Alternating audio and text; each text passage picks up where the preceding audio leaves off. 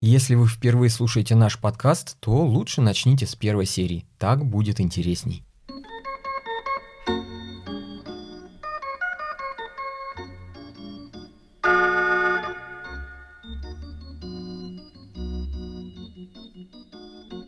Наши уютные пятиэтажки не стоят между лесом и болотом. Они перемещаются. И дело не в том, что они замерзли. Дело в том, что им очень страшно. Они боятся, что нечисть сожрет всех их жителей. Тогда пятиэтажки уже точно не получат своего обещанного капитального ремонта.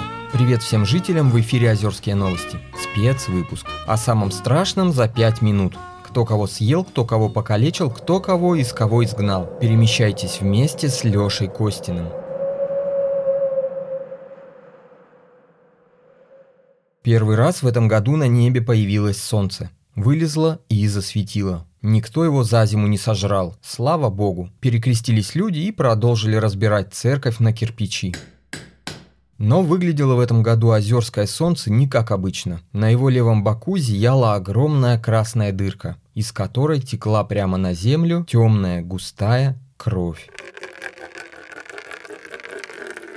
Озерский астроном Илья Ха первым увидел это странное явление в свой телескоп. Илья Ха, возбужденный открытием, прибежал домой.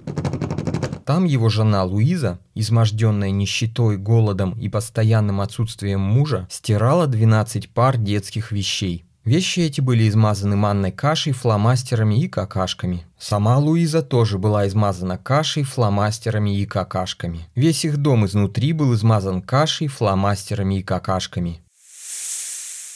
Илья забежал в дом, поцеловал жену в морщинистый лоб, прямо между кашей и какашками, и сказал, «Из солнца течет кровь и падает на землю где-то там, за болотом. Я побегу туда, чтобы посмотреть поближе». Илья схватил охотничьи лыжи и выскочил на улицу, а Луиза горько заплакала. Илья шел на лыжах по замерзшему болоту. Первой на его пути возникла русалка. Верхняя ее часть была женской, а нижняя вмерзла в лед. «Спаси, помоги, добрый молодец», – запела ангельским голосом русалка. Но Илья оттолкнул ее лыжной палкой в сторону, чтоб не мешало проехать, и устремился дальше. Потом вдруг из-за кустов прямо на Илью выскочил Караканджул, вредоносный дух, который заводит человека на бездорожье, выманивает его из дома или вредит другими способами. «Тебе вот сюда надо повернуть», – хитро сказал Караканджул Илье и указал налево. «Ну уж хрен тебе, меня не проведешь». — ответил ему Илья, ткнул беднягу лыжной палкой в живот и повернул направо. Следующим испытанием для Ильи стала виштица. Горбатая косоглазая старуха с волосатыми ногами и крючковатым носом. Виштицы наводят порчу и голод. Поэтому, когда она набросилась на Илью, тот сразу вспомнил, что уже три дня ничего не ел. В животе тут же заурчало, голова закружилась. И если б не лыжные палки, то Илья бы упал в снег и сгинул бы навсегда. Но Илья оперся на палки и устоял. «Порчу на тебя, порчу на тебя!» – закричала виштица и стала рвать на ногах волосы и кидаться ими в Илью. Да поздно уже, и так все испорчено. Только хохотал Илья. А когда устал хохотать, поехал дальше.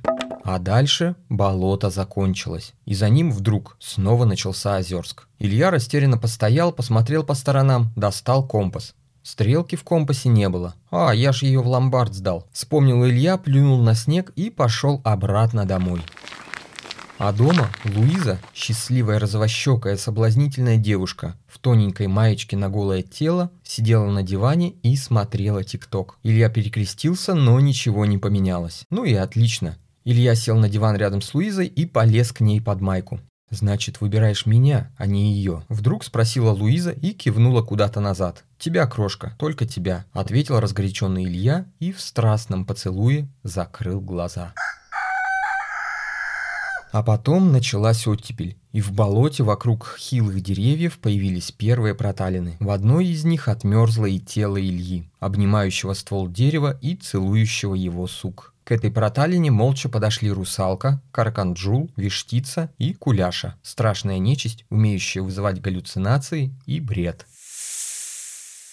«Спасибо. Сколько я вам должна?» Вдруг послышался из-за их спин изможденный голос настоящей Луизы. Нечисть стала рассуждать. «Ну вот нас четверо. Каждой хотя бы по три ребеночка надо съесть. Итого 12 детишек. С тебя потянешь?» Спросила нечисть Луизу. Потяну», — ответила Луиза и стала подталкивать вперед к нечисти, одного за другим, всех двенадцатерых своих малышат. Когда сделка была оформлена, Луиза довольно заулыбалась и начала оттирать снегом со лба какашки и манную кашу. Какая я молодец. Одним выстрелом 13 зайцев. Оттерла она лоб и стала снимать с хмурого озерского неба огромный баннер с кровоточащим солнцем.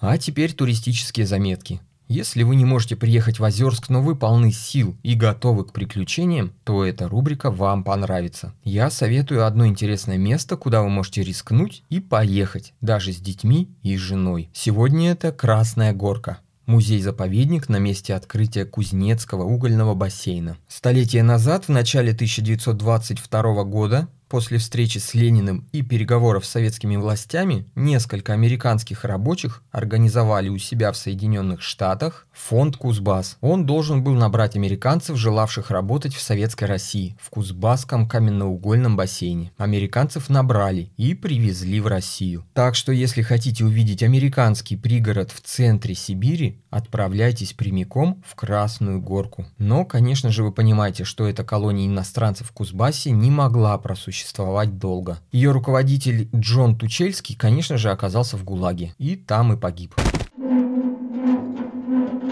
Ну вот, на этом на сегодня все. Ночь близко. Сегодня среда, а значит молиться будем криксе-плаксе. Не забудьте оставить у подъезда своих жертвенных барашков. С вами были Лёша Костин. Услышимся скоро. Конечно же, со всеми. Совсем скоро, через неделю или может быть через две, все экспресс-выпуски наших новостей станут доступны по подписке в Apple подкастах, либо на нашей страничке на Патреоне. Особо важно, видимо, обратить на это внимание тем, кто слушает нас в Яндекс Музыке. Там экспресс-выпусков больше не будет. Ну, подробнее я попробую обо всем этом написать в нашем телеграм-канале. Подписывайтесь.